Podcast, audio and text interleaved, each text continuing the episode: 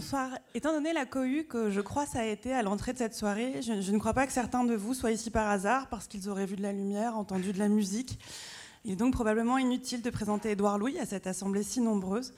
Mais pour les plus étourdis, rappelons donc que le texte dont on vient d'entendre de longs extraits, Qui a tué mon père, vient de paraître aux éditions du Seuil. Il s'agit, Édouard Louis, de votre troisième livre de littérature, même si on reviendra sans doute sur cette notion, un livre paru quatre ans après la déflagration En finir avec Eddie Bellegueule et deux ans après le choc d'Histoire de la violence. Histoire de la violence, le titre aurait sans doute aussi bien convenu à ce nouveau texte qui fait la généalogie d'une violence politique et sociale, celle infligée à votre père, au corps de votre père. Après des années passées sans vous voir, vous le retrouvez à l'orée de la cinquantaine, on l'a entendu donc. Son corps craque de partout, il dort avec une machine pour que son cœur continue de battre, il est constamment essoufflé, il est constamment opéré pour des problèmes qui ne sont pas le fait d'une grave maladie répertoriée, mais du traitement de son corps par la société.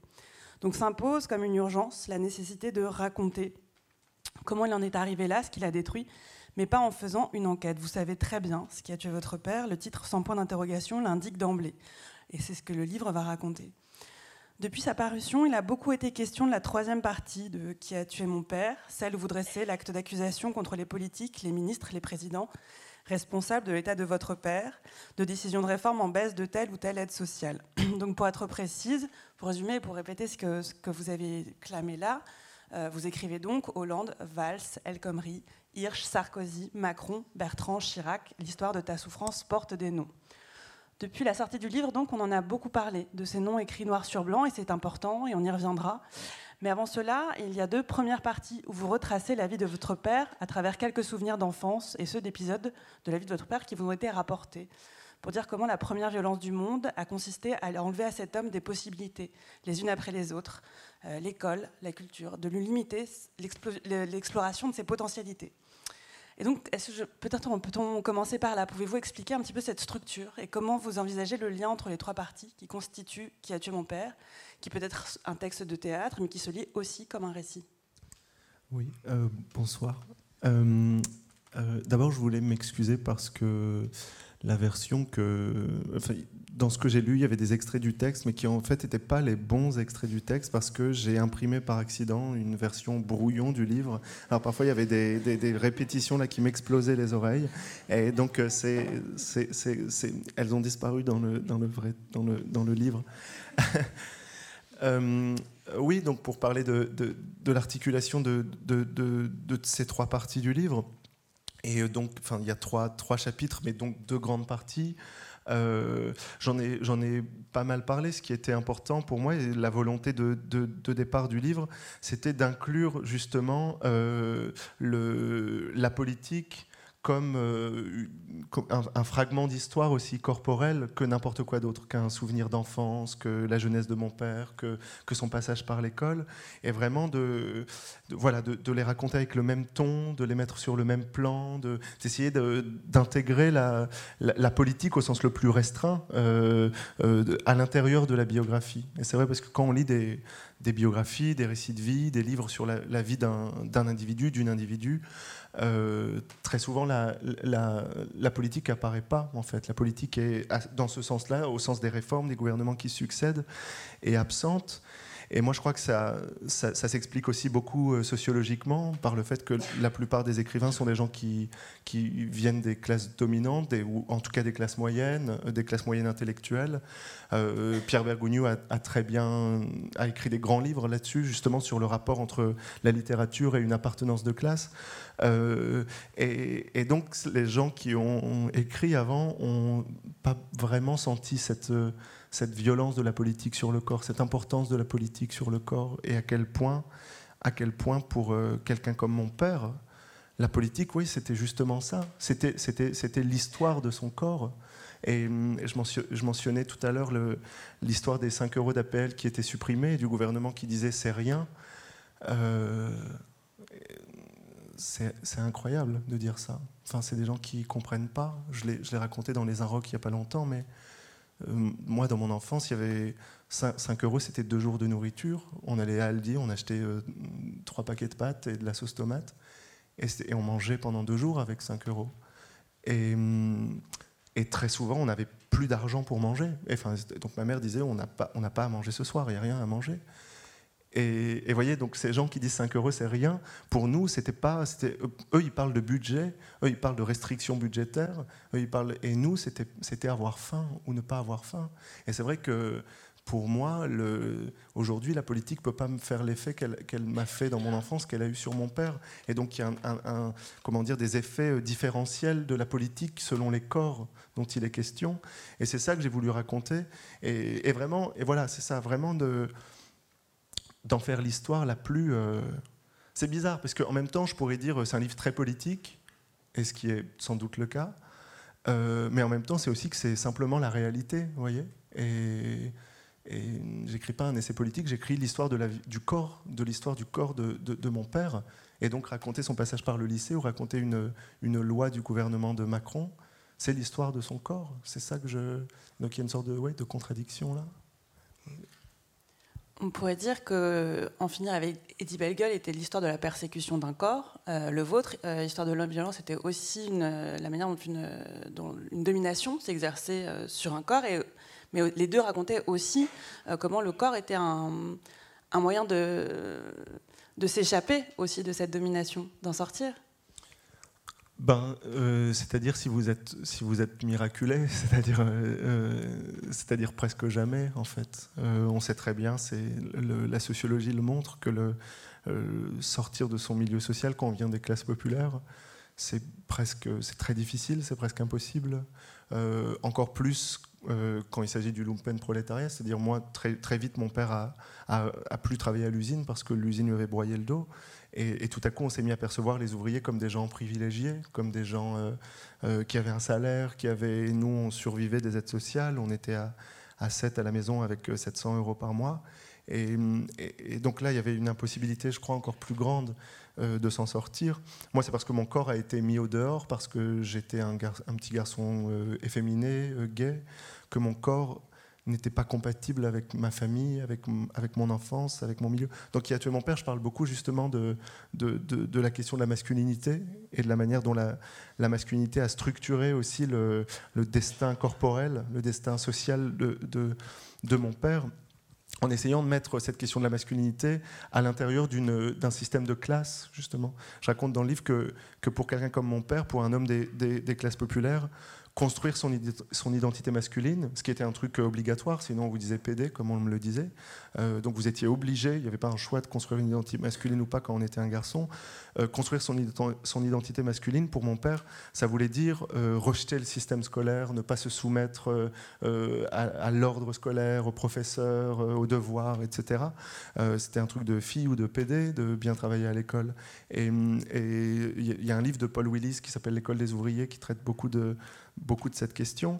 Et, on voit très bien là comment, le, comment la question du genre est en fait aussi une question de classe, et comment mon père, enfermé dans un corps masculin, euh, dans un corps qui était obligé d'être un corps masculin, est quelqu'un qui n'a pas pu avoir un destin social euh, euh, différent. Et donc l'enjeu de qui a tué mon père, c'est ça aussi, c'est d'essayer de, de donner des d'autres images des classes, d'autres images de ce que les classes sociales veulent dire. Parce que très souvent, je trouve dans le discours de, classe, alors à part, à part, chez des gens comme euh, justement Didier Ribon que je citais ou Annie Ernaux, mais il y a quand même encore très majoritairement je sais pas, un vieux discours de classe qui est hérité des années 50, euh, c'est-à-dire une vision très blanche euh, des classes, une vision très masculine, une sorte d'idéal de, des classes populaires comme comme, euh, comme ça, le, le kir du dimanche de Jackie et Josette euh, avant l'émission à la télé. Et, et, c'est-à-dire que ça, devient une sorte de, ça, devient une sorte d'injonction en fait. C'est-à-dire que si vous parlez d'autre chose, si vous parlez de la masculinité, si vous parlez de l'homophobie, si vous parlez du racisme, on vous dit euh, ça stigmatise les classes populaires, vous voyez, comme si les classes populaires c'était pas plein de choses, comme si c'était pas complexe, comme s'il n'y avait pas tous ces mécanismes qui fonctionnaient. Et c'est drôle d'ailleurs parce que donc la rencontre aujourd'hui est co-organisée avec la Maison de la littérature d'Oslo, où j'avais déjà donné une lecture de Qui a tué mon père en, anglais pour Oslo. Et je sais pas pourquoi je raconte ça, mais tant pis, je le fais. Le, le, y il y a un écrivain en Norvège qui a écrit un livre euh, un peu euh, fou euh, contre moi, quasiment son livre entier, et qui était un mec, un, écrivain qui a appartenu au, au, Parti communiste dans les années 50 et 60.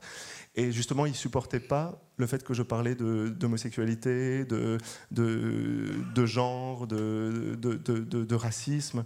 Euh, pour lui, c'était comme trahir la perception de ce que devaient être les classes populaires. Je me souviens que dans son essai, il écrivait Un jour, j'ai donné, des, cours d'écriture dans un petit village ouvrier français. Et personne ne m'a parlé d'homosexualité, donc c'est la preuve qu'il n'y a pas de problème. Et j'ai dit, bah non, c'est plutôt la preuve qu'il y a un problème. Euh, et vous voyez, enfin, voilà, c'est un peu anecdotique, mais en même temps, ça dit, moi j'aime bien les anecdotes parce que c'est pour ça aussi que j'écris des livres de littérature parce que je pense que ça dit beaucoup de choses et ça dit beaucoup de choses sur une, vision des classes, une vision du monde qui est héritée d'un monde ancien, qui est héritée du, du monde où on excluait euh, Visconti du Parti communiste italien parce qu'il est homosexuel, du moment où Michel Foucault voulait se suicider euh, parce qu'il était proche du Parti communiste euh, qui était homophobe. et voilà. Et donc aujourd'hui, Enfin, je sais pas, il y a eu le mouvement LGBT, il y a Black Lives Matter, il y a, beaucoup de. On peut pas parler des classes comme on en parlait dans les années 50. Et moi, j'ai l'impression que tout un ensemble des réactions euh, contre moi ont été des réactions qui ont été euh, dictées par ça. En même temps, c'est bien d'avoir des ennemis parce que je pense que c'est quand même euh, important. Sinon, ça veut dire que. et, voilà. Et donc, bon, tout ça, c'est un grand détour pour dire que j'essaye, tué mon père, à travers cette, cette vie de mon père, d'inclure ce ce genre de dimension et de, montrer comment voilà, la masculinité, le rapport à son corps est, un rapport de classe. vous écrivez contre une certaine manière de concevoir la politique et les classes sociales et, la lutte entre elles. Vous écrivez aussi contre une certaine conception de la littérature.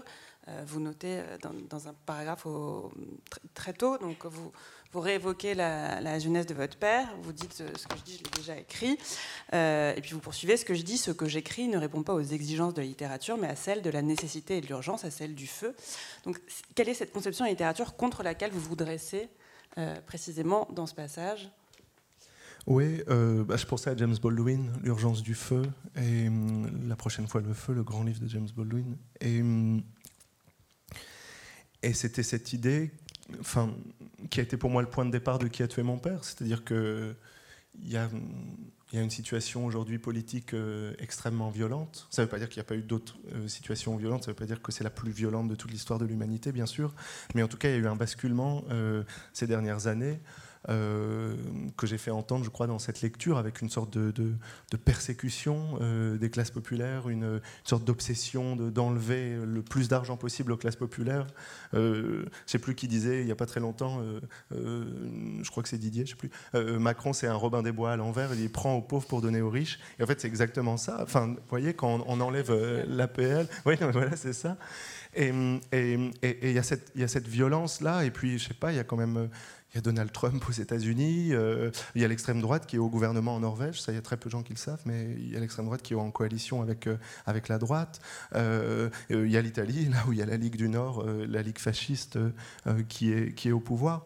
Et, et moi je ne comprends pas qu'on puisse faire une littérature qui ne soit pas interpellée par le monde, qui ne soit pas voilà, qui, qui, qui, qui, comme ça, d'un seul coup, existe euh, hors du monde. Quand on voit autant de violence, quand on voit autant de, de mécanismes comme ça, de, de, persécution, d'exclusion, euh, comment est-ce qu'on peut écrire euh, totalement en dehors de ça? Et je pense qu'il y a une grande production, partie de la production littéraire aujourd'hui qui est une littérature petite bourgeoise, qui parle de la petite bourgeoisie, qui parle des petits problèmes de la petite bourgeoisie, blanche en général, et, et, et qui, qui, justement est comme totalement en, dehors du monde, vraiment. Et, donc, ça ne veut pas dire qu'il y a des milieux dont on ne peut pas parler, parce que Simone de Beauvoir, elle parle de, la bourgeoisie, et en le faisant, elle parle de la domination masculine, du racisme, de ce que c'est que d'être une femme, de, euh, beaucoup de choses. Mais c'est-à-dire qu'il y a une manière d'écrire, une manière de penser, une manière dans la forme même, qui est une manière de se, de se, de se laisser interpeller par le monde, d'avoir honte, d'avoir honte quand on écrit de se dire quand même, moi je suis là devant mon ordinateur, je suis quand même privilégié, je peux me lever à peu près à l'heure que je veux, je peux, euh, et il y a 50 euh, Palestiniens qui se font tuer, il y a Donald Trump au pouvoir aux États-Unis, il y a euh, des trans qui se font agresser. On peut, on peut pas, on peut pas écrire sans honte quand même. Enfin, moi je comprends pas qu'on puisse faire ça, vraiment, vraiment. Et d'ailleurs il y a une phrase de Marguerite Duras au début de, La douleur vous savez, où donc elle retrouve, alors on ne sait pas si c'est une mise en scène ou pas, mais elle retrouve ses carnets de la Deuxième Guerre mondiale. Elle est publiée plusieurs années après et elle fait une petite introduction au début.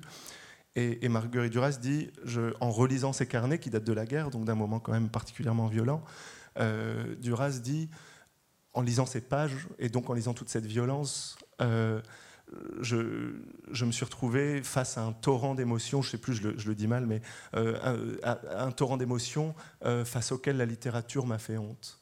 Et c'est une phrase très belle et très importante de Marguerite Duras qui m'a beaucoup marqué. Et, moi, j'essaye de, travailler avec ma honte, d'écrire avec, cette honte. Je pense que j'essaye de la garder le plus possible. Parce que sinon, vous faites ça, vous vous racontez comme ça, je sais pas, vous racontez mal une histoire pas intéressante, et, pendant ce temps-là, il y a des gens qui meurent, quoi. Et, non, mais c'est vrai, hein. franchement, c'est vrai, c'est vrai. Il y, a, une, surtout que quand vous publiez un livre, vous, vous, vous faites un, vous faites un acte public. C'est pour ça qu'on dit publier. Euh, et, et donc, euh, ouais, voilà, voilà. Le point de départ de ce livre, ça a été une interpellation et un sentiment de honte qui m'ont fait que j'ai voulu, euh, quand j'ai vu le corps de mon père, je me suis dit, euh, je ne peux pas écrire sur autre chose. Donc vous, vous, parlez précisément d'interpellation, et en retour, c'est un texte qui interpelle, qui s'adresse à un tu, mais qui, au-delà, avec sa forme théâtrale, a cette vocation aussi à, l'interpellation. C'est l'urgence euh, de ce que vous voulez raconter qui dicte euh, cette forme semi-théâtrale? Oui, bah, d'abord parce que euh, Stanislas Nordet m'avait demandé d'écrire un texte pour lui. Et donc c'est lui qui m'a donné l'impulsion, la volonté, l'énergie, beaucoup, en, me demandant un texte qui sera joué, donc qui a tué mon père au théâtre de la colline le mois prochain, et puis ailleurs, mis en scène par Stanislas Nordet. Euh, et donc il y avait quelque chose qui, je cherchais une, forme, une structure qui permettrait de rendre quelque chose de théâtral, c'est-à-dire une adresse. Et puis il y avait aussi quand même, pour moi, ce que je voulais raconter aussi, c'était que euh, voilà, c'est moi qui raconte l'histoire de mon père. Je parle de sa vie et lui il est là face à moi et et, et lui, dans, le texte, euh, mais c'est métaphorique, il n'arrive pas à parler. Il pas à parler. Moi, si vous allez voir mon père là ce soir, il va vous dire, euh, ça va. Enfin, je pense que vous allez le voir qu'il va pas très bien, mais il va vous dire ça va. Il va vous dire ça va. Enfin, ça pourrait être pire. Il vous dira toujours ça. J'ai pas à me plaindre. Euh, parce que toute la violence corporelle, toute la violence sociale qu'il a reçue, qu'il qui lui est tombée dessus, euh, je veux dire, c'est une violence tellement systématique, qui se reproduit tellement systématiquement depuis tellement de temps autour de lui.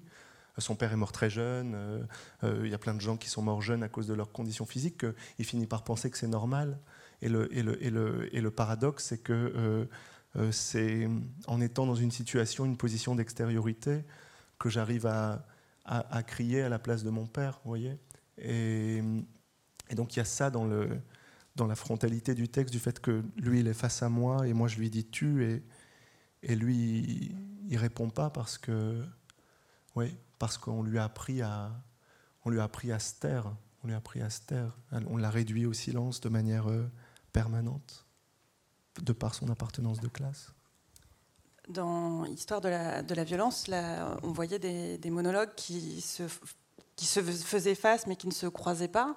Euh, et il y avait une grande violence, enfin, une manière d'incommunicabilité euh, qui était mise en œuvre par le dispositif même du, du texte. Est-ce que du coup vous avez euh, vu autrement la possibilité de prendre la parole à la place des autres? Voilà, au tout début du, du texte, il y a des didascalies, enfin, une introduction en forme de didascalie qui dit Seul le fils parle. Et je me souviens d'un entretien euh, dans Direct Critique, je crois, à au moment de la sortie d'Histoire de, violence, où vous disiez que vous aviez failli commencer par écrire euh, Histoire de violence avec cette phrase Maintenant, c'est moi qui parle. Oui, c'est vrai. Et euh, c'est mon ami Geoffroy de la Gannerie qui me l'a fait enlever en disant que c'était pas une belle phrase. Puis après, de toute façon, le livre a été réinterrogé et tout. Je l'ai réécrit. Mais euh, oui, enfin, il y avait euh, donc cette structure, euh, bien sûr, très différente, où dans l'histoire de la violence, c'est ma sœur qui prend la parole, je, donne la parole à ma, à sœur à travers moi. Mais il y a ce, fait-là qui est que même, même si on essaye de se parler avec mon père ou avec ma sœur, évidemment, la, la communication, elle la communication, c'est pas quelque chose qui peut être donné comme ça. C'est pas vous mettez deux personnes en face et elles communiquent. C'est des conditions sociales, c'est des, conditions linguistiques, c'est des conditions de, classe qui permettent un, un, dialogue ou qui le permettent pas. Et, et moi, c'est vrai, c'est quelque chose que j'ai beaucoup raconté, mais le, à partir du moment où je me suis détaché de ma famille et que j'ai fait des études alors qu'eux n'avaient pas pu en faire, que je suis venu à Paris, que j'ai lu des livres alors qu'eux n'ont pas pu en lire, n'ont pas voulu en lire puisqu'ils ne pouvaient pas, les deux fonctionnent ensemble.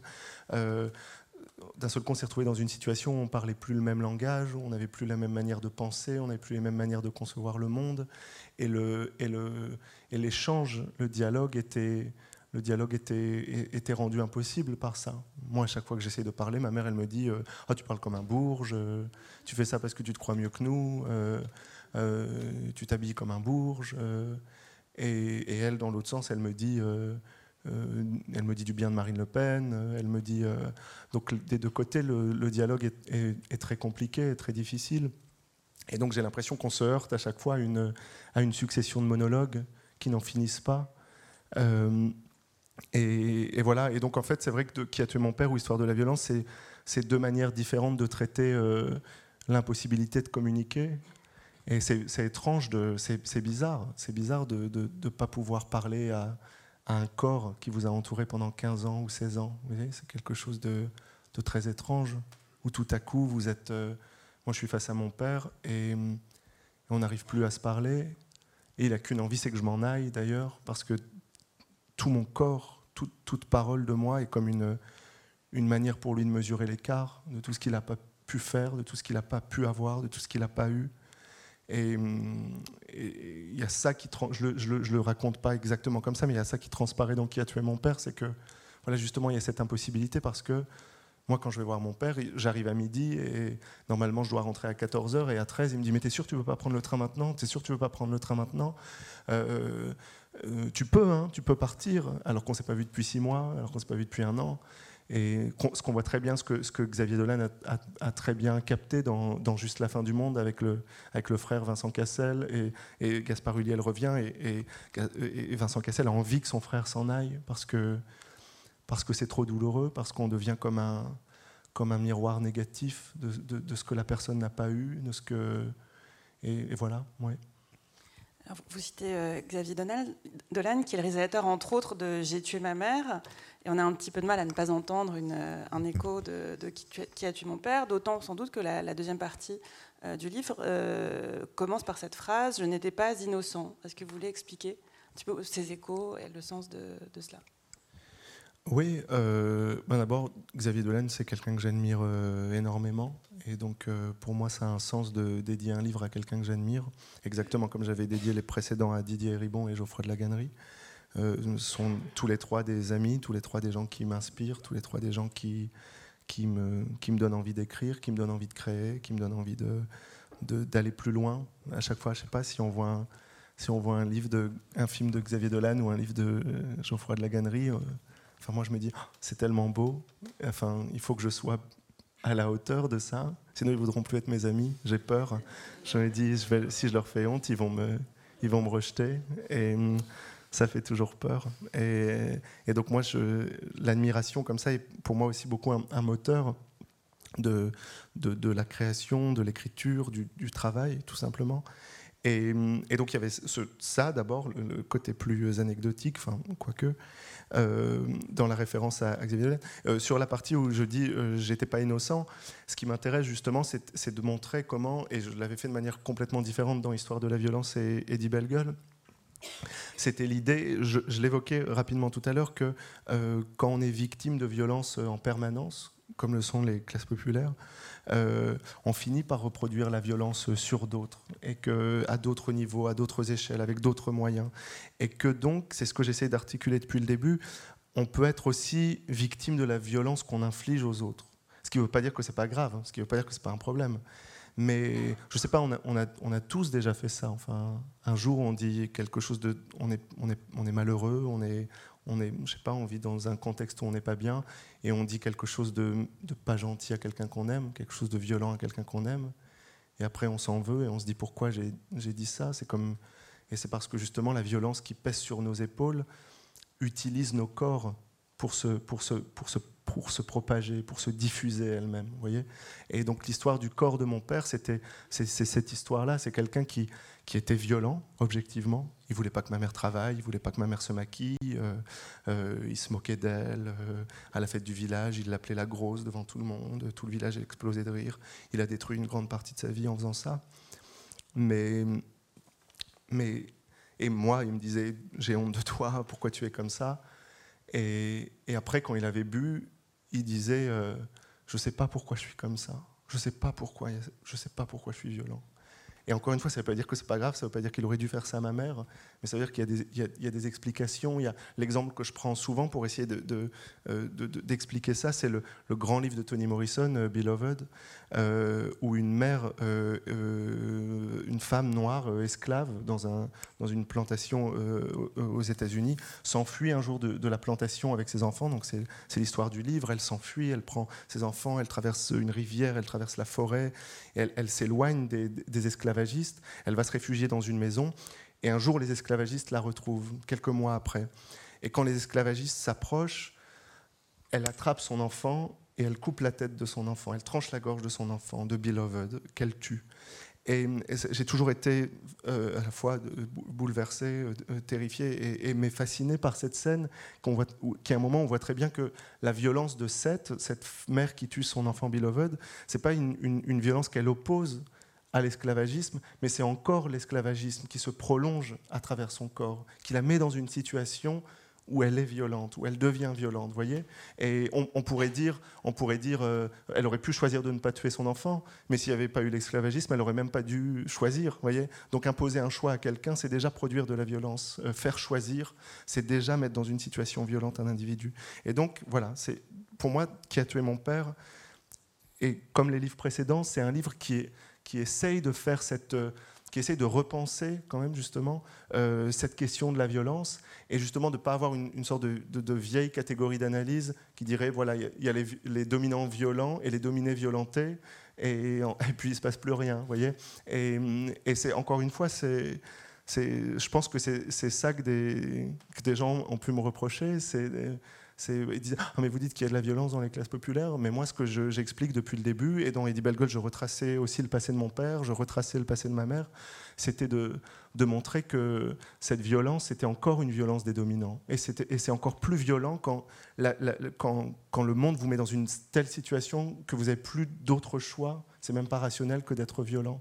Et, et comment, ouais, c'est une double critique du pouvoir, une double critique de la violence non seulement pour la violence qu'elle exerce et la violence qu'elle pousse les corps à reproduire. La question de la vengeance est très importante dans, ce livre, euh, même si vous racontez euh, beaucoup ses effets négatifs. Euh, je cite un passage Les autres, le monde, la justice n'arrêtent pas de nous venger sans se rendre compte que leur vengeance ne nous aide pas, mais nous détruit. Ils pensent nous sauver avec leur vengeance, mais ils nous détruisent. Nonobstant, Qui a tué mon père s'impose dès son titre, en quelque sorte, comme un livre de vengeance. Ouais, je pense qu'il y a des bonnes et des mauvaises vengeances. je pense qu'il y a des bonnes et des mauvaises vengeances. Euh, oui, ce moment fait référence euh, à un moment où, un, chauffeur de bus me gifle euh, dans le bus. Et je le raconte à mon père le soir, et mon père me dit, quand je lui raconte, je vais aller lui casser la gueule. et moi, je lui dis, non, non, fais surtout pas ça, parce qu'après, tout le monde va se moquer de moi. Mais mon père, qui avait un, je sais pas, une sorte de truc comme ça, bizarre, protecteur, a dit euh, je vais lui casser la gueule, je m'en fous, je vais lui casser la gueule. Et donc il est arrivé le lendemain et il a attrapé le chauffeur, il l'a tapé, il lui a mis une gifle ou il l'a attrapé, je sais plus très bien. Et, moi, cette, vengeance, ça fait que pendant des mois, on s'est moqué de moi à l'école en disant ah, t'as besoin de ton père, tu sais pas te défendre sans ton père. Euh, euh, c'est vrai que je savais pas me défendre sans mon père, mais en fait, je lui avais jamais demandé de le faire et c'est la seule fois, une des rares fois où il l'a fait. mais mais, mais c'est vrai que la, oui, la vengeance contre les dominants, c'est comme, la violence contre les dominants, c'est pas la même chose. On peut pas traiter de la même manière. Si vous voulez, c'est les dominants qui sont, qui sont violents contre les dominés. Donc moi, je fais que le dire, en fait, justement. Alors moi, c'est une vengeance par, par la parole. il y a Assa Traoré, je crois, a dit il n'y a pas très longtemps que, je ne sais pas si elle avait articulé comme ça, mais elle disait euh, moi, au fond, je n'aime pas beaucoup la, politique. La politique, c'est pas ce que j'ai envie de faire. Voyez, la, politique, ça la La politique, c'est un coût, la politique, c'est difficile, la politique, c'est des insultes que vous recevez, c'est des ennemis que vous vous faites. Moi, moi j'aime pas non plus ça, j'aime pas. Je, ça me plaît pas. Ce que j'aime bien, c'est être avec mes amis, euh, boire, euh, rire, dire des bêtises, comme tout le monde, et lire, je sais pas, aller au cinéma. Et, en fait, c'est le. Euh, le monde qui est engagé contre les classes populaires. Moi, je me contente de le dire. C'est Macron qui est engagé contre mon père. C'est pas moi qui suis qui suis engagé. Et, et, donc, il y a, voilà, une sorte de. Enfin, ouais, je ne sais pas si c'est avant tout moi qui me venge ou avant tout moi qui suis engagé ou avant tout moi qui fais un acte. C'est des gens qui, qui persécutent d'autres gens. Et en fait, euh, je pense que n'importe quelle personne qui fait de la politique, euh, qui fait de la bonne politique, c'est-à-dire de la politique pour, ceux qui sont, qui sont persécutés, euh, tous ces gens-là ont le fantasme de, de la fin de la politique. Voyez si vous êtes féministe, vous rêvez qu'il n'y a plus de mouvement féministe parce que ça veut dire que tout serait parfait, ce qui ne sera jamais, malheureusement. Donc ça veut dire qu'il faut recommencer à chaque fois, mais, mais quand même, il y a une sorte de, ouais, de fantasme de la fin de la politique. Alors cette possibilité d'une forme de vengeance, en tout cas de, dire ce qui a lieu, ou la confrontation, au moins la confrontation réelle, est-ce que ça, serait euh, l'une des forces de littérature par rapport aux sciences sociales? Ben, Ouais, moi j'aime pas trop opposer les deux. Je pense que la, je pense que la sociologie ou la philosophie peuvent dire des choses que la littérature peut pas dire, et que d'un autre côté, justement, la littérature peut dire des choses que la sociologie ou la philosophie dira pas. Et, justement, même même au-delà du genre de l'écriture, c'est-à-dire la, lutte, la manifestation, la lutte politique directe fait des choses qu'un livre fera pas, et un livre fera des choses que, qu'un mouvement politique ne fera pas. Et donc je, je crois que voilà, c'est important de se dire que ce sont des, manières de faire qui coexistent ensemble et que justement, ce que j'essaye aussi dans Qui a tué mon père, vous l'avez un peu entendu quand j'ai parlé de Jean-Paul Sartre et tout ça, euh, c'est d'utiliser les, d'utiliser un peu aussi les armes de, la confrontation politique, de la philosophie, en citant Héribon, en citant Sartre. Euh, ça fait bizarre de dire Héribon, Didier quoi. Euh, donc j'essaye vraiment d'utiliser les... Parce que si vous voulez, enfin, une des choses qui me gêne beaucoup souvent euh, en littérature ou dans le cinéma ou dans, dans, dans le champ artistique, c'est qu'il y a une sorte de, de passion pour ce qui n'est pas dit. C'est-à-dire, on va souvent juger la valeur d'un livre ou d'un film à l'aune de ce qui n'est pas dit. Donc on va dire ah, c'est formidable parce que euh, tout est dans la suggestion, euh, c'est pas euh, pornographique, c'est pas tout est à peine dit. Et si vous voulez, c'est un peu le c'est un peu comme le, meilleur article que vous puissiez avoir sur votre livre, c'est dire, bah, en fait, votre livre dit rien. Et, le, et, c'est, la faute de Flaubert, ça.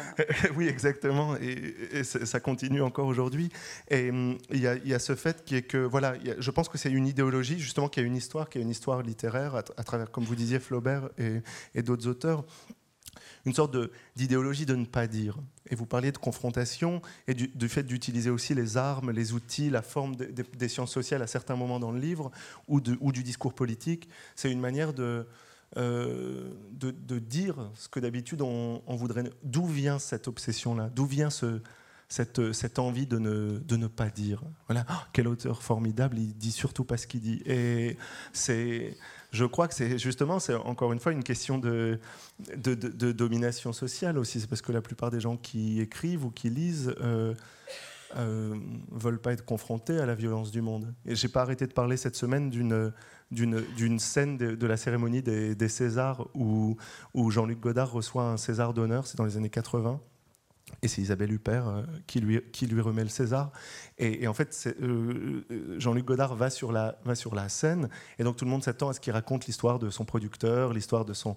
remercier la personne qui a écrit le scénario. Et en fait, Godard dit Je remercie les standardistes, je remercie les femmes de ménage, je ne sais plus. Et en fait, il y a toute la salle des Césars, comme ça, en petit costume et en belle robe, qui explose de rire. Et en fait, ils trouvent ça drôle. Et c'est-à-dire que Godard essaye de dire quelque chose de politiquement, il essaie de dire quelque chose de vrai, quelque chose de politique. Et il y a comme un mécanisme de défense qui consiste de, la bourgeoisie, des classes dominantes, des riches, je ne sais pas comment, il y a plein de manières de le dire. Et il y a comme un, mécanisme qui, consiste à ne pas être confronté à, ce, face à quoi on est mis. Et, je pense que c'est un peu la même chose dans la littérature, quand il y a cette passion de ne pas dire.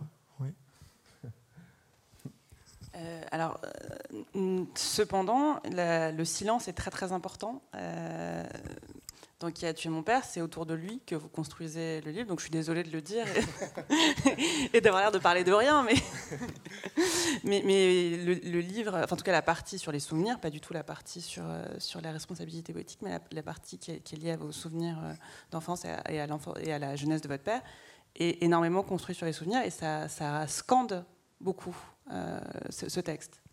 Oui, oui, c'est ça. C'est aussi. Euh, je suis désolé pour ceux qui ont déjà entendu parler de la genèse de ce livre. Euh, j'essaie de dire les choses un peu différemment. Mais le. Oui, il y avait ce.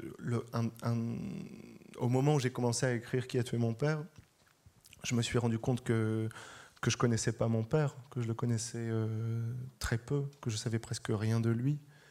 Euh, et encore une fois, ça, je pense que c'était aussi une question de masculinité, parce que pour mon père, être masculin, le masculin, c'est le silence, c'est ne pas parler.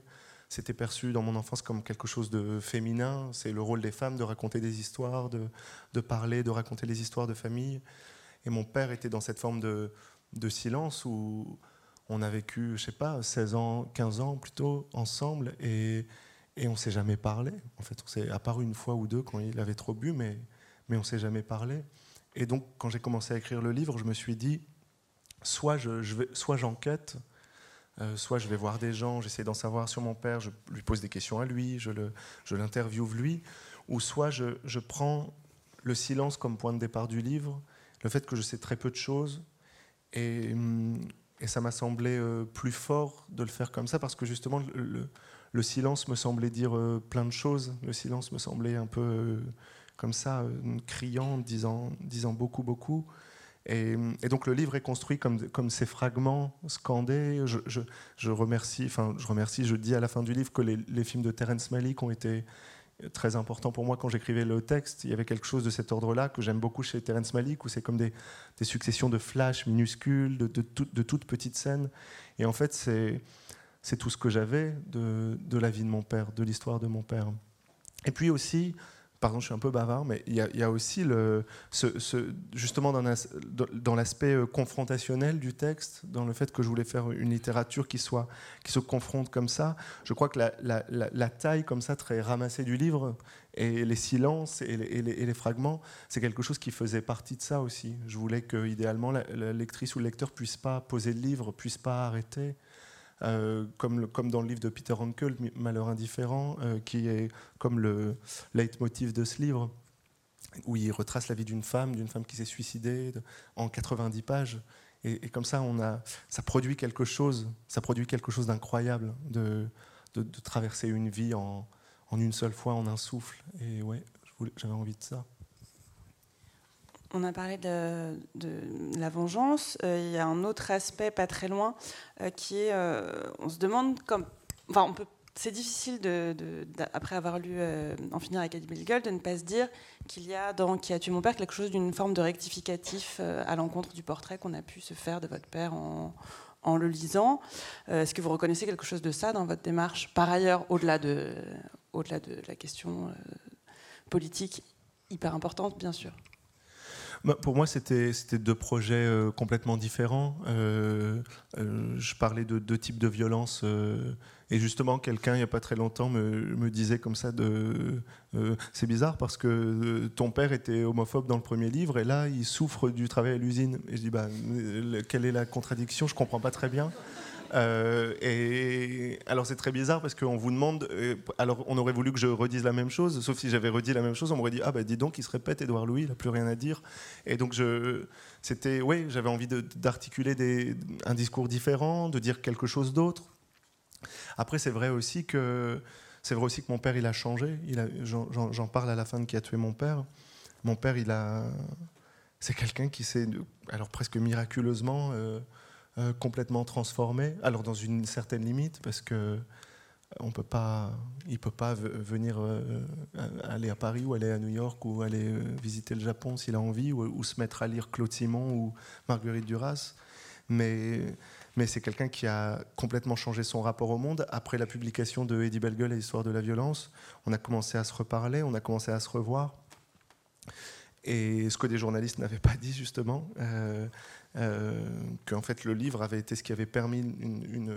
C'est-à-dire qu'aussi justement, quand des, quand des gens avaient perçu Eddie Bellegueule comme, euh, comme violent à l'égard de ma famille, c'était souvent en fait un point de vue assez bourgeois sur cette question, parce que mon père, il n'a pas du tout vécu de cette manière-là. Et, en tout cas, on a, on a pu reparler de, de certaines incompréhensions qu'on avait. Et mon père, qui était quelqu'un qui votait pour le Front National, maintenant euh, vote à gauche. Euh, mon père qui disait il faut mettre les, les, PD dans des camps de concentration, il répétait ce genre de phrase toujours quand j'étais enfant. Maintenant, il me dit alors ton amoureux Et je peux vous dire, ça fait un, effet bizarre et je suis un peu gêné et même un, une transformation qui est quand même totale. Et donc, être juste, être vrai, c'était aussi parler de ça, c'était aussi et puis quand j'ai vu ce corps qui souffrait tellement aussi, on peut pas, on peut pas. C'est normal de, pas de voir la personne autrement quand même. C'est oui, donc il y, y a, quand même quelque chose de, de différent, mais qui, est, qui est de cet ordre-là. Quand j'étais tellement, évidemment, j'étais tellement bouleversé, j'étais tellement en colère quand j'ai vu mon père. Il habite dans une cité euh, où il n'y a même pas de béton, il y a de la terre. Euh, euh, il est en appartement euh, cassé de tous les côtés. Euh, il a le corps qui a, du mal à se déplacer. Il a, il, a 50 ans. J'ai des amis qui ont 50 ans. Quand je mesure l'écart, je on peut pas, je peux pas, je peux pas ne pas parler différemment de cet homme une fois que je l'ai vu comme ça, c'est certain. Pour finir sur une forme d'optimisme, euh, est-ce pourrait, est-ce qu'on pourrait dire que vos, vos trois livres, euh, enfin en tout cas qu'à l'horizon de ces trois livres-là, il y a une forme de libération. Euh, dans Eddie, c'était la fuite. Dans l'histoire de la violence, c'était d'échapper au discours plaqué sur vous par d'autres. Et qu'ici, donc même si on a entendu, c'est un texte extrêmement sombre, ces dernières lignes, vous l'avez dit, c'est il faudrait une bonne révolution. Oui. Oui, je suis d'accord avec mon père. Euh, c'est pour ça que je l'ai écrit. Et le, oui, c'est vrai qu'on pourrait dire que c'est quand même un texte euh, finalement euh, encore plus sombre que, Histoire de la violence ou En finir avec Eddie Bellegueule parce que il y a pas de, il y a une possibilité de fuite qui est presque impossible. Et justement, quand je dis dans le livre Mon père a changé, je dis mais le monde ne lui laisse pas la possibilité d'explorer cette transformation, d'explorer la transformation de son être euh, à cause de, à cause de l'état de son corps. Et donc, ouais, je crois que je crois qu'il des, il faut aussi accepter parfois que, que parfois il n'y a pas d'espoir. Enfin, ça veut dire qu'on ne doit pas l'accepter, on doit se battre, mais il y a des choses pour lesquelles il est trop tard. Il y a des choses pour lesquelles euh, il n'y a plus d'espoir. Et, et c'est vrai que vous rendez tout le monde heureux quand vous parlez de liberté, d'espoir, de, euh, mais sauf que c'est pas la réalité pour beaucoup de gens, c'est pas la réalité pour beaucoup de corps. Vous voyez, si, vous dites à tout le monde, on est tous libres, vous vous faites toujours un peu applaudir. Euh, tout le monde adore ça. On a, on a envie de ça. On a envie d'entendre ça. On a envie de mensonges. Euh, alors que, mais justement, alors pour finir quand même sur une note peut-être comme vous dites un peu moins difficile, il y a quelque chose que j'ai beaucoup dit à travers les trois livres et qui est aussi au, cœur de mes livres, c'est que je crois que, que plus plus on parle de violence et plus on défait la violence, et c'est difficile et c'est long, mais plus on parle de la violence et plus on peut créer un peu plus de beauté dans le, dans le monde social. Voyez Parce que si vous parlez justement, si vous parlez de beauté, si vous parlez de belles choses, si vous dites on est tous libres, dans ces cas-là, vous, vous, vous, flattez les gens qui ont déjà accès à la beauté de naissance, de par une naissance de classe, qui ont accès à des, Mélenchon disait hier tous ces petits plaisirs qui font la, qui font la vie, voyez, de pouvoir euh, prendre une voiture et aller à la mer, de pouvoir euh, aller au restaurant une fois comme ça. Euh, et, je crois que, ouais, le, au contraire, donc si vous parlez de beauté, vous flattez les, gens qui ont déjà accès, mais si vous parlez de violence, vous avez un peu plus de chances de créer un peu plus de beauté. Et si, si on regarde le deuxième sexe de Simone de Beauvoir, c'est un livre qui, qui parle de, qui parle de la laideur du monde, de la laideur de la domination masculine, de la violence et de la laideur de la domination masculine. Et c'est en parlant de cette violence-là et de cette laideur-là qu'elle a, pu, a pu créer un peu plus de beauté dans la vie d'une femme. Et, voilà. Et donc mes trois livres sont, mes trois livres sont durs, mais, mais c'est parce que j'espère pouvoir créer un peu de beauté aussi. Merci beaucoup, Edouard Louis. Euh, il y a une signature à l'espace librairie qui va suivre et vous pourrez continuer la conversation. Merci beaucoup.